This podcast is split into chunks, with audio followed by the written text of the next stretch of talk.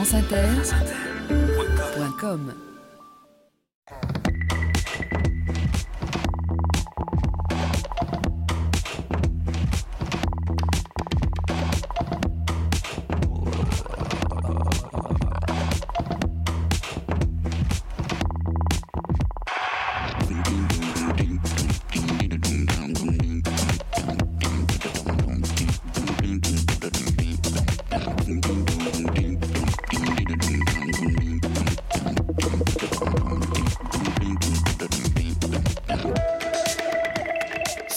épaules de Darwin, Jean-Claude Amezen. Bonjour à tous.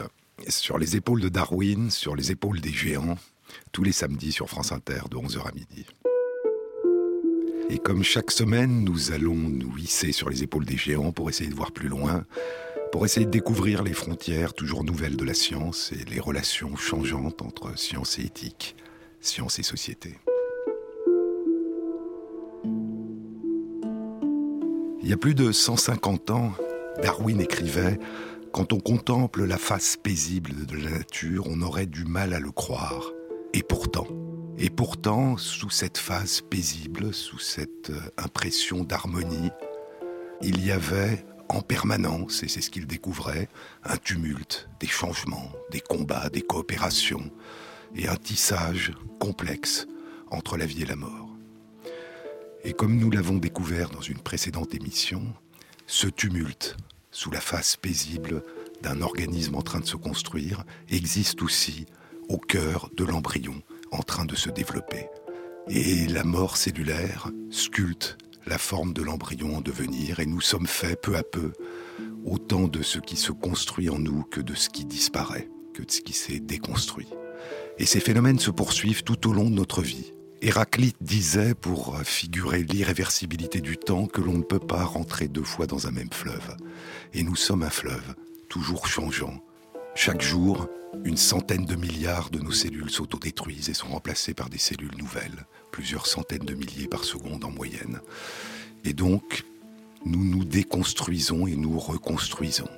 Nous sommes un fleuve, et puis au milieu de ce fleuve, nous l'avons vu, il y a des îles qui persistent plus longtemps.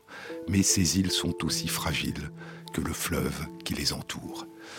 Ces phénomènes d'autodestruction, cette fragilité au cœur de chacune des cellules qui nous composent, fait que chaque cellule vit en sursis, a besoin de relations avec une partie au moins des cellules qui les entourent pour continuer à survivre.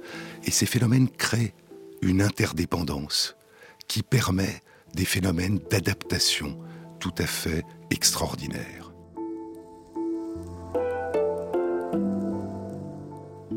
Les cellules ont besoin pour survivre de relations avec d'autres, de molécules, d'échanges. Et lorsque nous naissons, lorsque nous arrivons au monde, eh bien, notre cerveau, notre corps est d'un seul coup en contact avec la lumière, avec des sons beaucoup plus bruyants, beaucoup plus forts. Et les cellules dans notre cerveau, les réseaux de cellules nerveuses, eh bien, s'inscrivent dans ces relations avec les influx que nous envoient nos organes d'essence.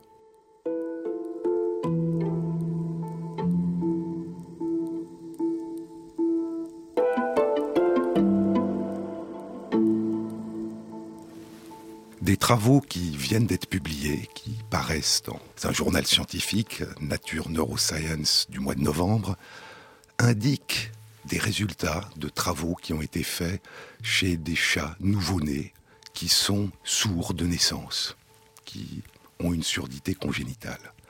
Et ces chats, en grandissant, voient mieux que les chats qui entendent normalement. Ils sont capables de détecter à la périphérie ce qui d'habitude échappe à la vision. Ils ont une meilleure vision périphérique. Et ils sont capables de détecter des mouvements très petits que les chats normaux ne détectent pas. Et les travaux indiquent que ce sont les régions de la surface du cerveau qui d'habitude sont impliquées dans la construction du son à partir de ce que reçoivent les oreilles, qui sont impliquées maintenant dans la vision. Et donc cette interdépendance fait que des régions du cerveau peuvent être recrutées à d'autres activités que celles dans lesquelles elles sont d'habitude impliquées. Ces travaux sont tout récents, mais depuis une quinzaine d'années, des résultats similaires avaient été découverts chez nous, chez l'être humain.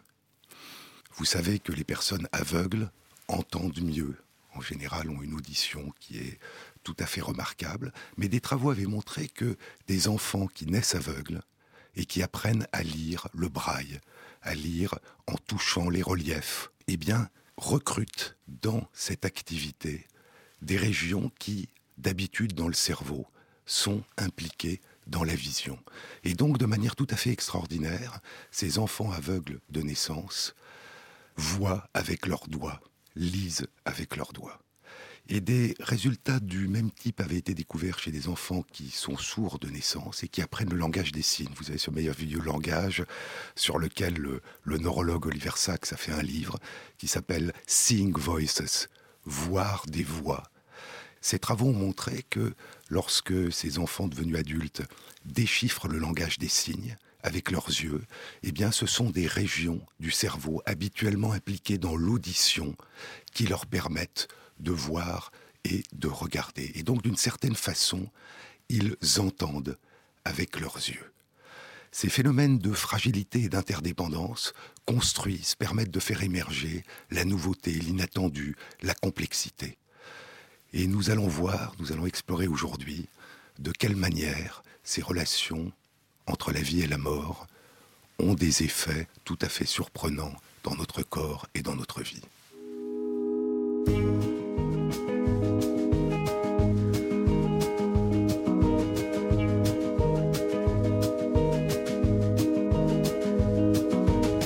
Il entoure de la maison, hyper nuit hyper nuit.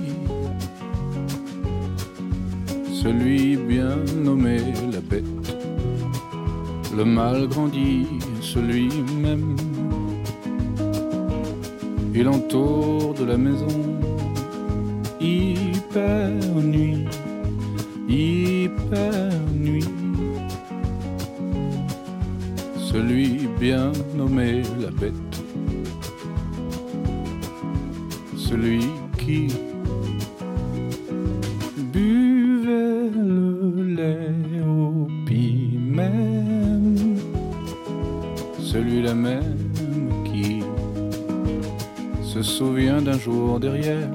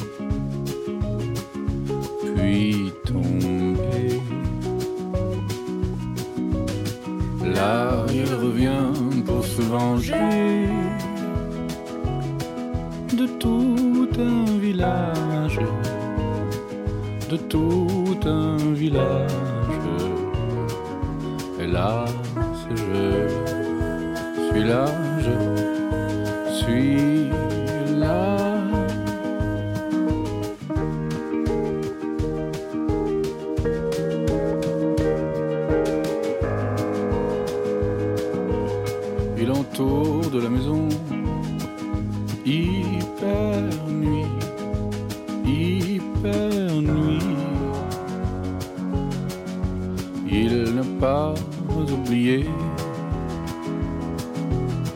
ce jour entre tous cruel, au bout duquel tout est parti, tout en fumée.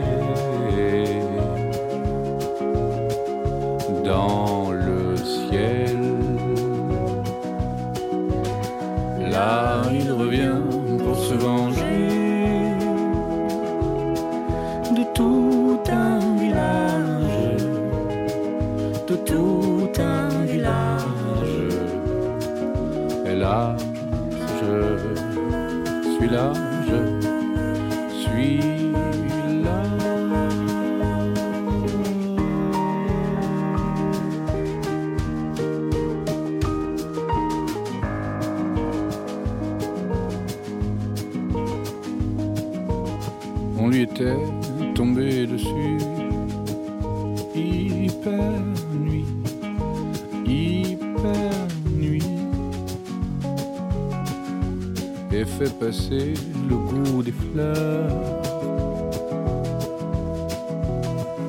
Le goût des fleurs. Le goût des fleurs. Le goût des fleurs. Le goût des fleurs. Le Le goût, goût des fleurs. le goût des fleurs. Sur les épaules de Darwin, Durant toute notre vie, durant toute notre existence, nous sommes permanence en train de nous déconstruire et de nous reconstruire. Nous sommes pour partie en train de mourir et pour partie en train de renaître. Et notre peau, notre peau qui nous donne tous les jours la même sensation, eh bien, elle se renouvelle, elle change à intervalles réguliers. Mais ces phénomènes d'autodestruction et de renouvellement, ces phénomènes d'interdépendance, ne construisent pas simplement quelque chose qui nous apparaît comme un présent perpétuel. Ils nous permettent aussi de nous adapter à des environnements changeants. Et il y a des épisodes de contraction et dilatation de certains compartiments de nos corps qui mettent en jeu ces phénomènes lorsque l'environnement change. Par exemple, lorsque nous montons en altitude. Lorsque nous montons en altitude, la quantité d'oxygène, la concentration d'oxygène dans l'atmosphère diminue. Et donc notre corps est moins oxygéné. La première réaction, c'est de respirer plus vite. Ça dépense beaucoup d'énergie, c'est pas très efficace. Et un peu plus tard, ce qui se produit, c'est que augmente dans notre corps, dans notre sang, la quantité de globules rouges qui circulent. Et les globules rouges sont ces cellules qui transportent l'hémoglobine, qui va fixer l'oxygène et l'amener à travers notre corps. Et donc, plus de globules rouges qui fixent plus d'oxygène, eh bien ça compense la diminution de concentration dans l'atmosphère. Cette augmentation du nombre de globules rouges dans notre corps est due à l'action d'une hormone qui est fabriquée par le rein quand la quantité d'oxygène diminue. Et cette hormone s'appelle l'érythropoïétine. Elle est devenue célèbre par sa mauvaise utilisation dans le sport, c'est l'EPO. Et cette érythropoïétine, littéralement, en grec, ça veut dire qui fabrique le rouge, qui fabrique les globules rouges. Mais en fait, c'est pas comme ça que cette hormone agit. Dans la moelle de nos os, des cellules souches donnent naissance à des cellules qui, en une semaine, vont se transformer progressivement en globules rouges. Et tous les jours, une grande partie de ces cellules s'autodétruisent. L'érythropoïétine permet, dans les cellules qui la captent, d'empêcher l'autodestruction. Et donc, quand la quantité d'érythropoïétine augmente parce que la concentration d'oxygène a baissé dans l'atmosphère, eh bien, ce surplus d'érythropoïétine fait que soudain, l'autodestruction des cellules qui vont devenir des globules rouges cesse et elles deviennent immédiatement disponibles. Et puis quand nous redescendons dans les vallées et que la concentration d'oxygène dans l'atmosphère commence à augmenter, eh bien la sécrétion par nos reins de l'érythropoïétine diminue et le suicide cellulaire reprend son effet. Et donc vous voyez que ces inductions et ces répressions de l'autodestruction permettent une capacité extrêmement rapide, extrêmement spectaculaire d'adaptation du corps à l'environnement.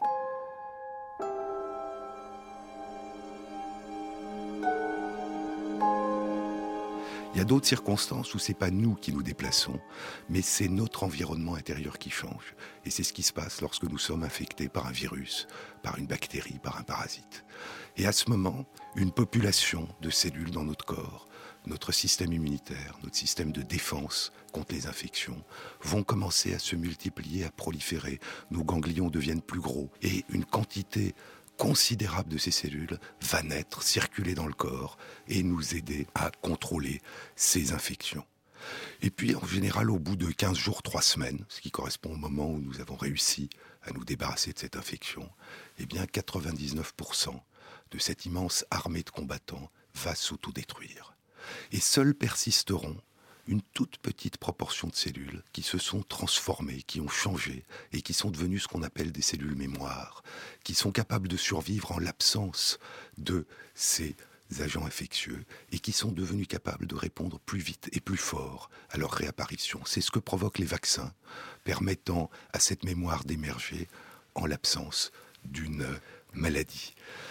Dans des souris chez lesquelles manquent des gènes qui permettent cette autodestruction du système immunitaire, eh bien, au bout de 15 jours, 3 semaines, les cellules continuent à naître, continuent à proliférer, et la souris meurt parce que l'ensemble de son corps est envahi par cette armée qui la défend. Et donc on voit l'importance dans le retour à l'équilibre et la transformation de notre système immunitaire qu'ont les mécanismes d'autodestruction.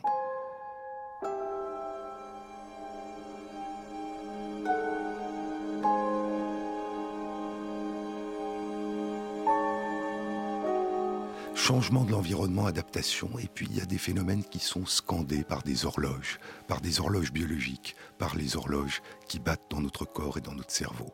Et c'est le cas par exemple chez la femme, de la puberté à la ménopause, où à chaque cycle vont être sécrétées des hormones sexuelles qui vont pendant trois semaines permettre à la muqueuse utérine de proliférer, de se transformer, de faire naître de nouveaux vaisseaux sanguins qui, après l'ovulation, s'il y a eu fécondation, vont permettre au tout petit embryon de s'implanter dans cette muqueuse. Et s'il n'y a pas eu d'implantation, pas eu de fécondation, eh bien l'arrêt brutal de sécrétion de ces hormones provoquera l'autodestruction des cellules qui ont construit cette muqueuse, des cellules qui composent les vaisseaux sanguins dans cette muqueuse, entraînant l'apparition des règles.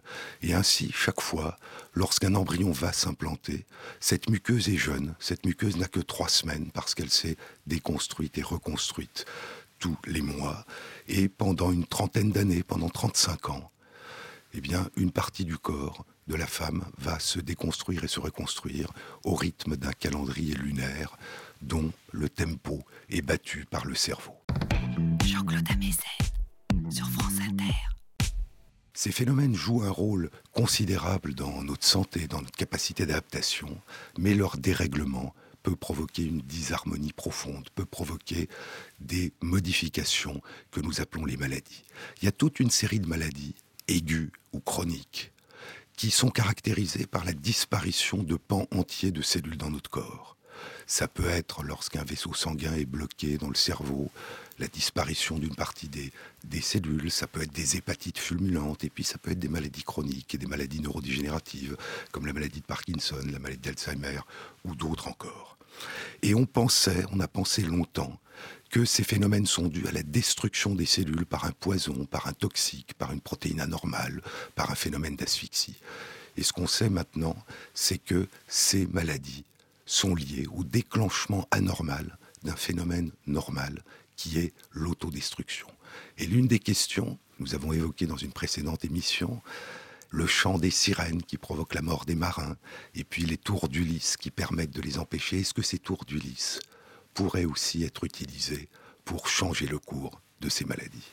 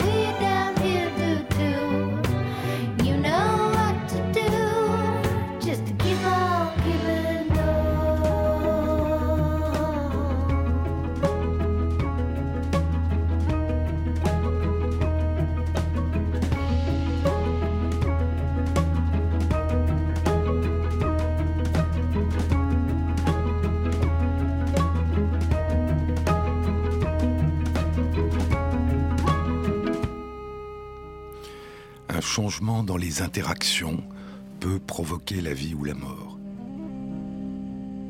Jean-Claude Amezen. Quand le héros Thésée partit en Crète pour combattre le Minotaure, il avait promis à son père, le roi Égée, que s'il était victorieux et s'il revenait victorieux de son combat, la voile de son bateau serait blanche et que si il avait perdu et qu'il était mort, eh bien ces marins hisseraient une voile noire. Et comme ces marins étaient persuadés qu'il allait disparaître, ils avaient hissé, avant même l'issue de son combat contre le Minotaure, une voile noire au navire. Thésée ne s'en était pas aperçu. Et quand il revint chez lui, le roi Égée, qui chaque soir, chaque jour, montait sur la falaise pour regarder le bateau, vit la voile noire et se jeta dans la mer qui porte son nom.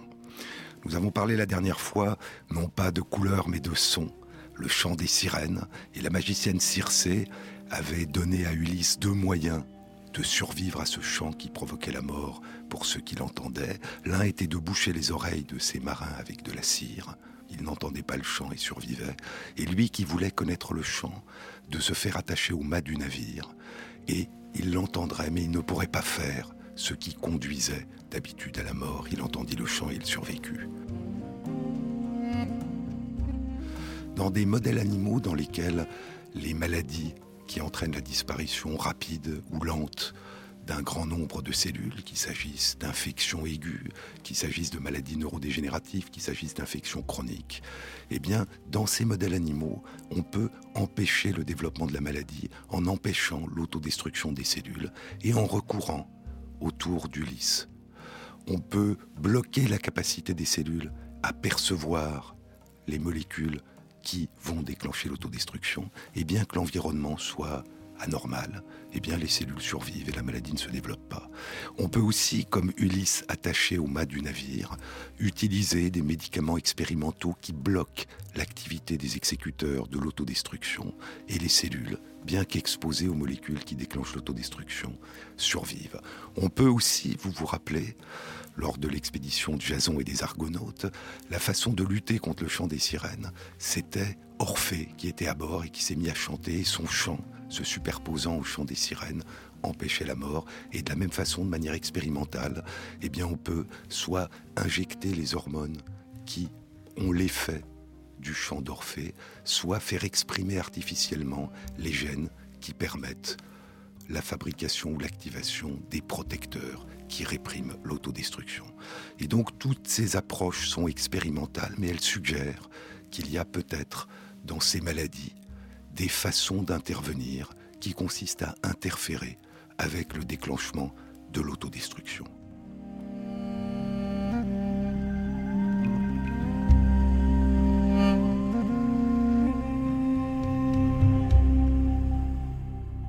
Jean-Claude Amezen. Interférer avec l'autodestruction n'est pas quelque chose qui est sans danger il y a des maladies qui sont provoquées non pas par la disparition d'un grand nombre de cellules, mais au contraire par une présence trop importante de ces cellules. Et la forme extrême de ces maladies, ce sont les cancers, des cellules qui changent génétiquement, qui se modifient, des populations de cellules qui prolifèrent et qui envahissent progressivement le corps qu'elles habitent. On a longtemps pensé que les cancers sont des maladies essentiellement de la fécondité cellulaire les cellules font trop de petits et envahissent le corps. Mais nous savons que dans toute une série de régions de notre corps, des cellules sont fabriquées en permanence. Les cellules qui donnent naissance à notre peau, les cellules qui donnent naissance à la moelle de nos os, aux cellules de notre sang. Et lorsque ces cellules ne sont pas fabriquées, c'est là que des maladies surviennent. Et donc la simple production continuelle de cellules n'est pas en soi facteur de maladie. Pourquoi? Parce qu'en fonction de leurs interactions avec leur environnement, elles vont s'autodétruire ou persister et d'une certaine façon cohabiter harmonieusement avec le reste du corps. Et donc l'idée est apparue que un des événements premiers dans la formation des cancers, ça n'était pas la fécondité, c'était la perte d'une capacité à s'autodétruire en réponse à des interactions qui d'habitude, normalement, provoquent l'autodestruction. Et ça donne à ce qu'on a appelé longtemps l'immortalité des cellules cancéreuses, ça leur donne une autre perspective. De manière apparemment paradoxale, ce qu'on appelle une cellule immortelle est une cellule qui peut aller jusqu'au bout de sa vie, tant que rien de l'extérieur ne la détruit. Et ça montre à quel point la mort prématurée, le déclenchement prématuré de l'autodestruction est un garant de la continuité et de la permanence de notre corps. Il y a d'autres effets de cette perte d'une capacité de s'autodétruire, et c'est la propension des cancers à faire ce qu'on appelle des métastases. Le fait que des cellules envahissent d'autres organes et s'y installent n'est pas dû simplement au fait qu'elles acquièrent la capacité de voyager, elles ont perdu la capacité de s'autodétruire quand elles ont quitté l'environnement de l'organe dans lequel elles habitent. Des travaux ont montré que les traitements qui étaient utilisés de manière empirique contre les cancers, la chimiothérapie, la radiothérapie, ne faisaient pas comme on le pensait jusque-là, ne causaient pas la destruction des cellules, elles déclenchaient leur autodestruction. Toute cellule, toute cellule cancéreuse qui a réprimé certaines de ses capacités d'autodestruction n'a pas perdu la capacité de s'autodétruire. Et donc, certaines interactions inhabituelles vont provoquer son autodestruction. Et les traitements efficaces, c'est ceux qui provoquent l'autodestruction dans des cellules cancéreuses sans la provoquer dans les cellules normales essentielles au corps. Quand on dit qu'un traitement anticancéreux est inefficace, ça n'est pas qu'il est devenu incapable de provoquer l'autodestruction d'une cellule cancéreuse, c'est le fait qu'il va aussi entraîner l'autodestruction des cellules essentielles du corps. Il y a une dernière dimension, c'est que les cellules cancéreuses, comme toutes les autres cellules, dépendent, pour continuer à survivre, du fonctionnement d'autres cellules normales du corps. Et les cellules cancéreuses, les cancers, quand ils dépassent une petite taille, ont besoin de la présence de vaisseaux sanguins qu'ils construisent pour continuer à survivre. Et donc il y a eu l'idée, il y a une vingtaine d'années, que de provoquer la disparition de ces vaisseaux sanguins pourrait être un moyen de lutter contre les cancers. Et ces vaisseaux sanguins sont différents des vaisseaux normaux du corps parce qu'ils sont tout le temps en train de proliférer.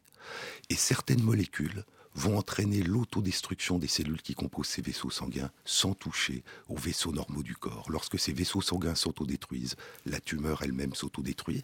Et vous voyez cette vulnérabilité.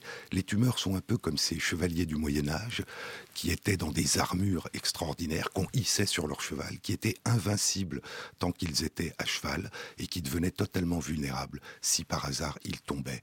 Et ces cellules privées des contacts qu'elles créent avec les autres cellules du corps, eh bien, deviennent vulnérables et s'autodétruisent. Cellules qui disparaissent et qui causent des maladies en disparaissant, cellules qui au contraire survivent anormalement et causent aussi des maladies, ce ne sont pas les seules relations entre la vie et la mort et les maladies qui nous menacent. Il y en a d'autres, et en particulier nos relations avec le monde des micro-organismes, avec les virus, avec les microbes, avec les parasites, impliquent aussi des phénomènes de contrôle, d'induction, de répression de l'autodestruction.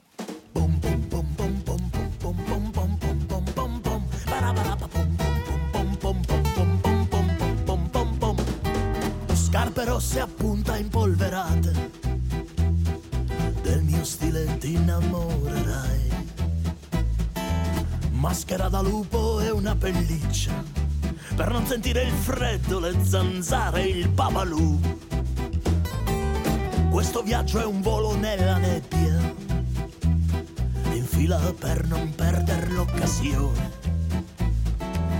Con piloti stronzi e suonatori, obiettivi mancati, prepotenti e malaffare. Dove sei, amore mio? Perché non torni da me? Canterò e ballerò solamente per te, solamente per te.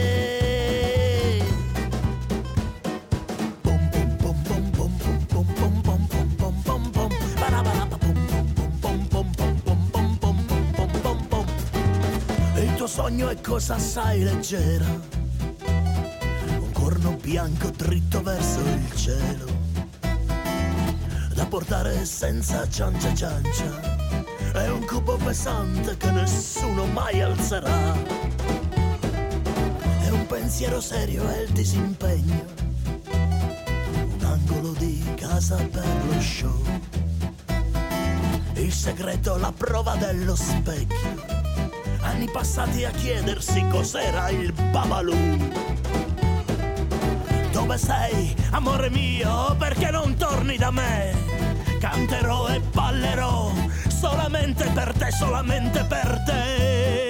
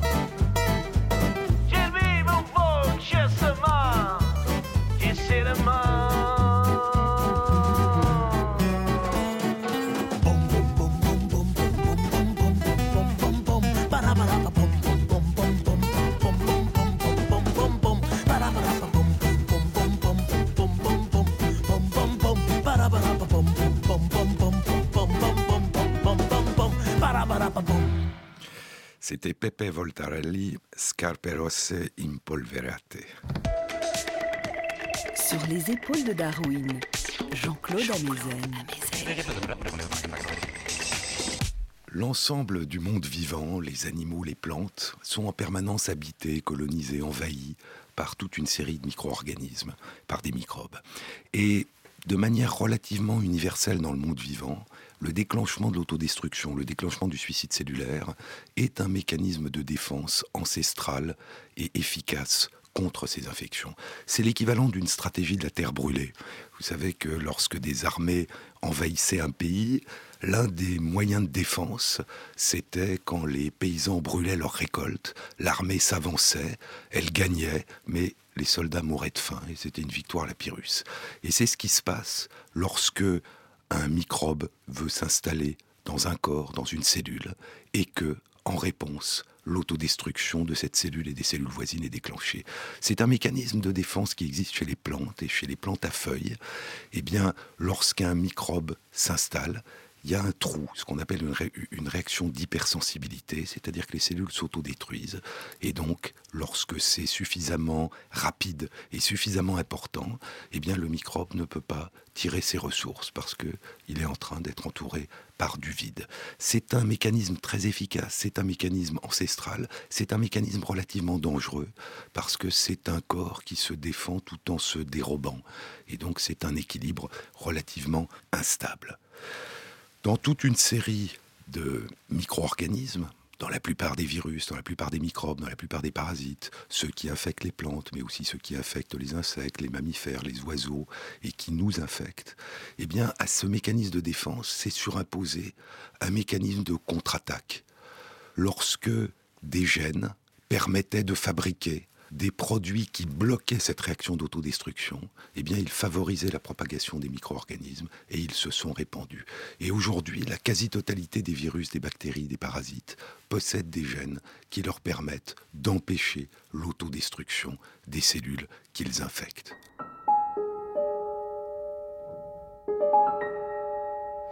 Et puis, à cette contre-attaque, c'est surajouter une autre contre-attaque en particulier chez les animaux qui possèdent comme nous un système immunitaire, un système de défense assez sophistiqué, eh bien les cellules de ce système de défense viennent au contact des micro-organismes et des cellules infectées et déclenchent l'autodestruction de ces cellules qui a été bloquée.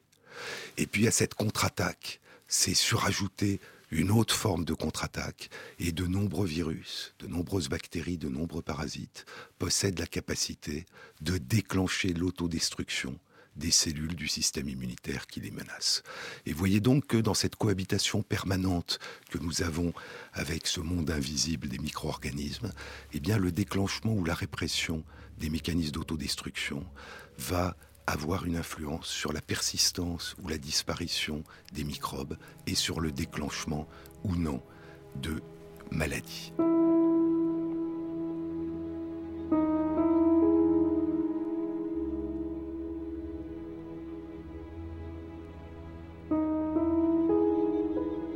Au long de la vie des individus, ça joue un rôle très important. Mais sur des échelles de temps beaucoup plus importantes, sur des centaines de millions d'années, eh bien ça a sûrement eu d'autres effets. Je vous ai parlé de cette course de la Reine Rouge, hein, de cette course d'Alice avec la Reine Rouge, où Alice est très surprise parce qu'elle court avec la Reine Rouge et quand elles arrêtent de courir, eh elles sont exactement à l'endroit d'où elles sont parties. Et que Alice lui dit que dans le pays qu'elle habite, lorsqu'on court très vite pendant longtemps, on arrive ailleurs et que la Reine Rouge lui dit qu'elle habite un pays très lent parce qu'ici, il faut courir de toute la vitesse de ses jambes pour simplement demeurer là où on est. Et l'évolutionniste Leigh Van Valen, il y a une quarantaine d'années, a proposé cette métaphore pour expliquer que les changements qui surgissent par hasard chez des êtres vivants, eh bien, favorisent le maintien, la propagation des changements chez les autres êtres vivants qui leur permettent de cohabiter. Et ces interactions permanentes, ces effets permanents des microbes sur le déclenchement ou la répression de l'autodestruction a sûrement eu comme effet, pendant ces milliards d'années d'évolution, de faire naître cette étrange complexité, cette apparente absurde complexité des mécanismes qui déclenchent, qui répriment, qui contrôlent l'autodestruction dans la plupart des êtres vivants.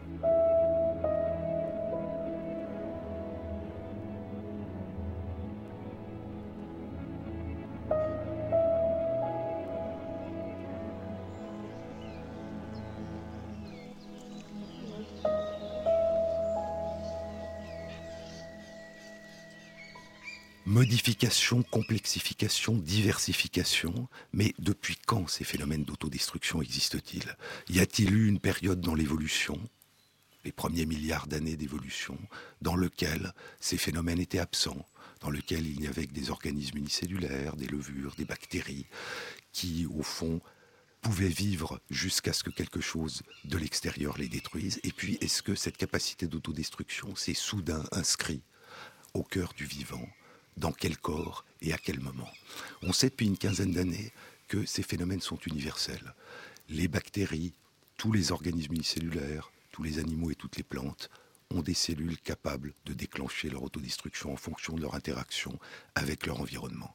C'est universel chez les bactéries, ça prend même parfois des formes spectaculaires.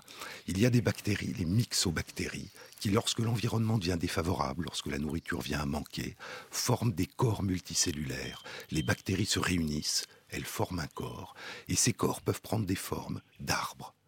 Et sur ces arbres, au sommet sont les feuilles ou les fruits qui sont des bactéries qui sont transformées en spores, l'équivalent de graines, capables de durer très longtemps, des années, peut-être des millions d'années, et de redonner naissance à une colonie quand l'environnement redevient favorable. Les branches et le tronc sont formés de cellules qui sont autodétruites et qui sont restées, dont les cadavres sont restés intègres et supportent ces spores. Et donc vous voyez que même dans ces êtres ancestraux, la disparition prématurée d'une partie de la population favorise à favoriser la capacité d'une autre partie à voyager plus longtemps dans le temps. Et donc, ces capacités de s'autodétruire semblent ancrées profondément au cœur du vivant. Et la question n'est plus tant quand sont-ils apparus que comment sont-ils apparus. Je voudrais du soleil vert dentelles et des théières, des photos de bord de mer dans mon jardin d'hiver.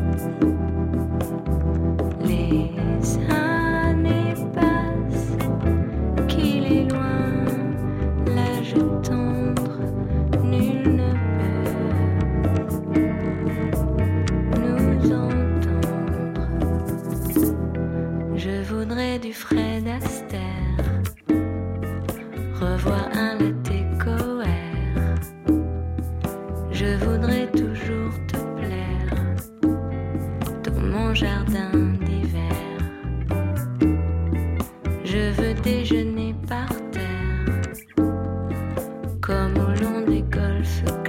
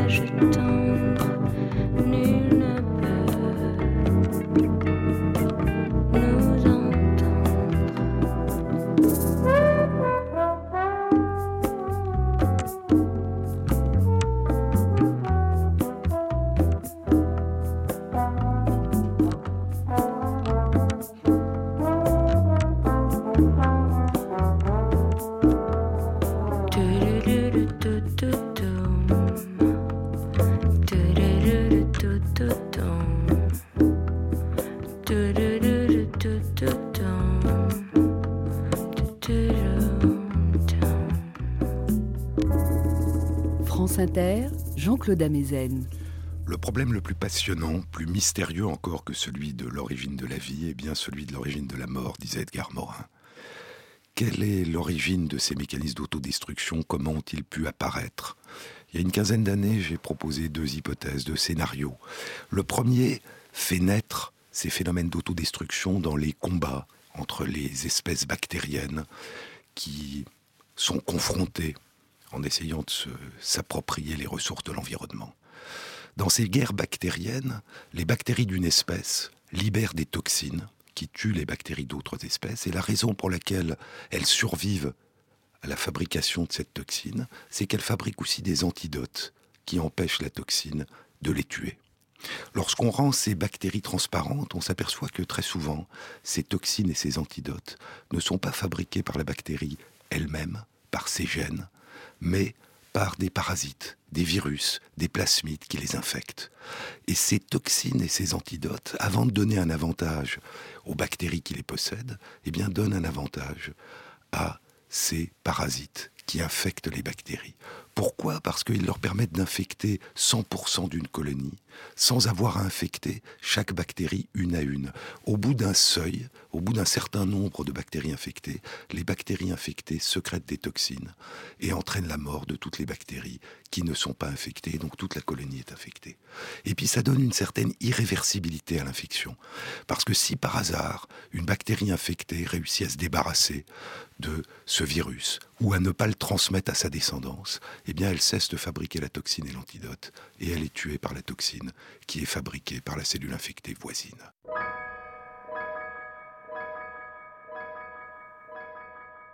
Les toxines sont des exécuteurs, les antidotes sont l'équivalent de protecteurs. La différence, c'est que ils ne sont pas appliqués dans l'autodestruction, mais dans la destruction d'autres cellules. Ce sont d'une certaine façon des instruments de meurtre et pas de suicide. Est-ce qu'on peut imaginer qu'à partir de ces instruments de meurtre a progressivement émergé la possibilité de s'autodétruire? Il y a d'autres couples toxines-antidotes qui sont possédés par des virus, par ces petits parasites génétiques mobiles et qui ont des caractéristiques plus proches des instruments du suicide cellulaire. Ces couples toxines-antidotes qui sont portés par ces parasites ont une caractéristique, la bactérie infectée fabrique la toxine, mais la toxine ne sort pas de la bactérie, elle reste à l'intérieur. La toxine est stable, elle dure longtemps, mais l'antidote est rapidement dégradé. Et donc la bactérie infectée doit sans cesse refabriquer l'antidote et la toxine pour continuer à survivre. Si jamais par hasard elle se débarrasse de l'agent infectieux, ou si elle ne le transmet pas à sa descendance, eh bien elle cesse de fabriquer la toxine et l'antidote. La toxine qui était fabriquée avant est stable, dure, l'antidote disparaît, et la bactérie guérie s'autodétruit. Et vous voyez qu'à partir des mêmes instruments, une toxine, un antidote, qui sont impliqués dans les guerres entre des virus et les bactéries qu'ils colonisent, eh bien peut émerger quelque chose qui ressemble aux outils d'autodestruction. Ce qui s'autodétruit, le auto, est en fait un conglomérat, une association entre deux êtres vivants, la bactérie et le virus qui l'infecte.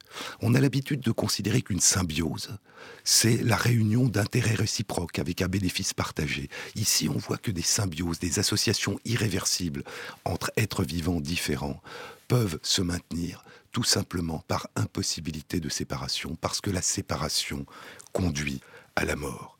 Ainsi en est-il de nous, ni vous sans moi, ni moi sans vous, chantait Marie de France dans Le lait du chèvrefeuille. Eh bien, ces symbioses condamnent ni vous sans moi, ni moi sans vous.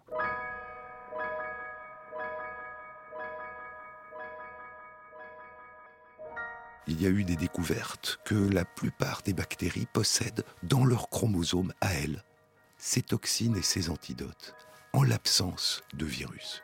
Est-ce que c'est parce qu'elles se sont débarrassées du virus? Est-ce que c'est parce que les virus les ont volés aux bactéries? On ne le sait pas. Toujours est-il que ces bactéries fabriquent une toxine et une antidote, et un peu comme Sisyphe qui pousse son rocher. Le rocher roule au bas de la montagne et puis il le repousse. Eh bien, elles fabriquent la toxine et l'antidote, et elles ne vivront que tant qu'elles continueront à le fabriquer. Qu'est-ce qui va entraîner l'arrêt de fabrication, un changement dans l'environnement?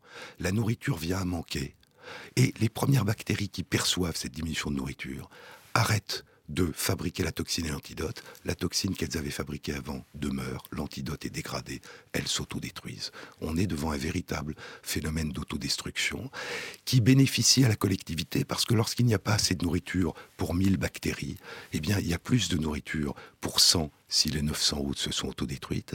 Et en plus, comme les cellules de notre corps, les bactéries survivantes absorbent et ingèrent les bactéries qui se sont autodétruites avec des phénomènes complexes d'interaction, de dialogue entre les bactéries, eh bien la bactérie qui commence à s'autodétruire va fabriquer des molécules qui fait que celles qui n'ont pas encore commencé ne vont pas s'autodétruire. Et suivant les bactéries, l'équilibre va être obtenu 90% d'autodestruction, 10% de survivants, ou moitié-moitié, ou un tiers, deux tiers. Et donc l'idée, c'est que ces symbioses progressives, et vous savez que les cellules qui constituent les corps des animaux et des plantes sont nées il y a 2 milliards d'années de symbiose entre bactéries, ces symbioses successives ont pu propager dans l'ensemble du monde vivant ces outils moléculaires qui ont permis la propagation de la capacité d'autodestruction.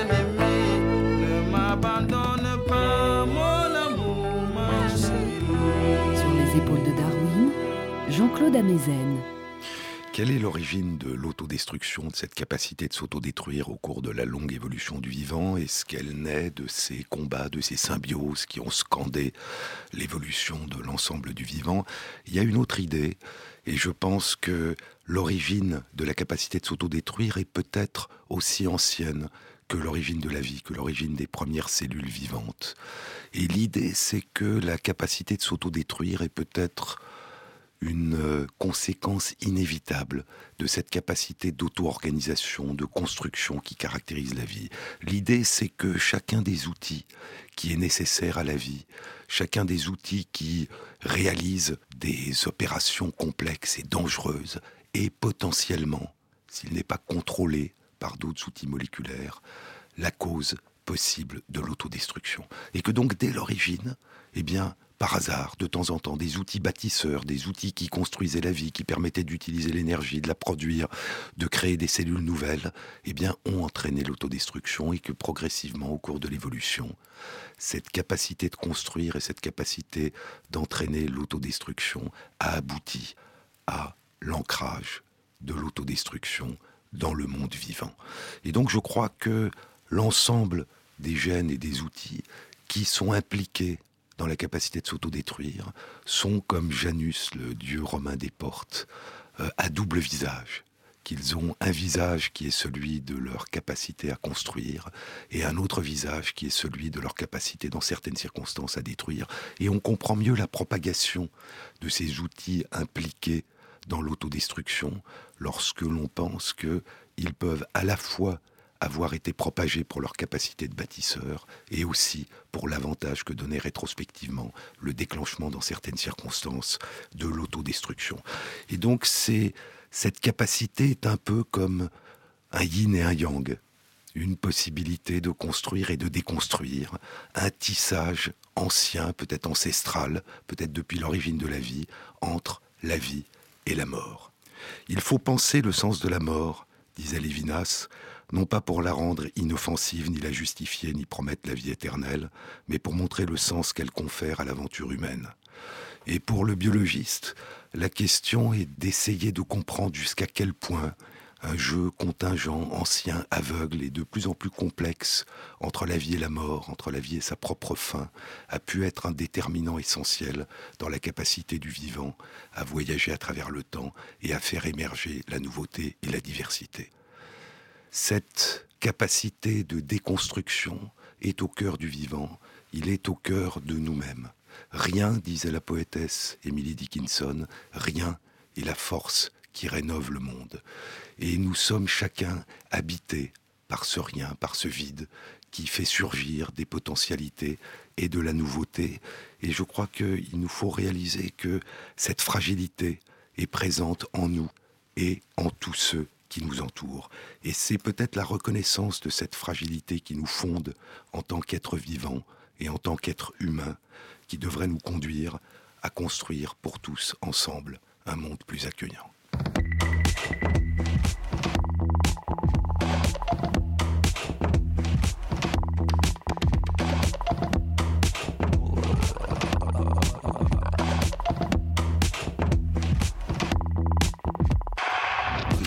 Cette émission a été réalisée par Michel Pillou avec l'aide d'Ophélie Vivier. Tout à l'heure, après le flash d'information, vous retrouvez Philippe Meyer. La prochaine fois, je vous le chanterai.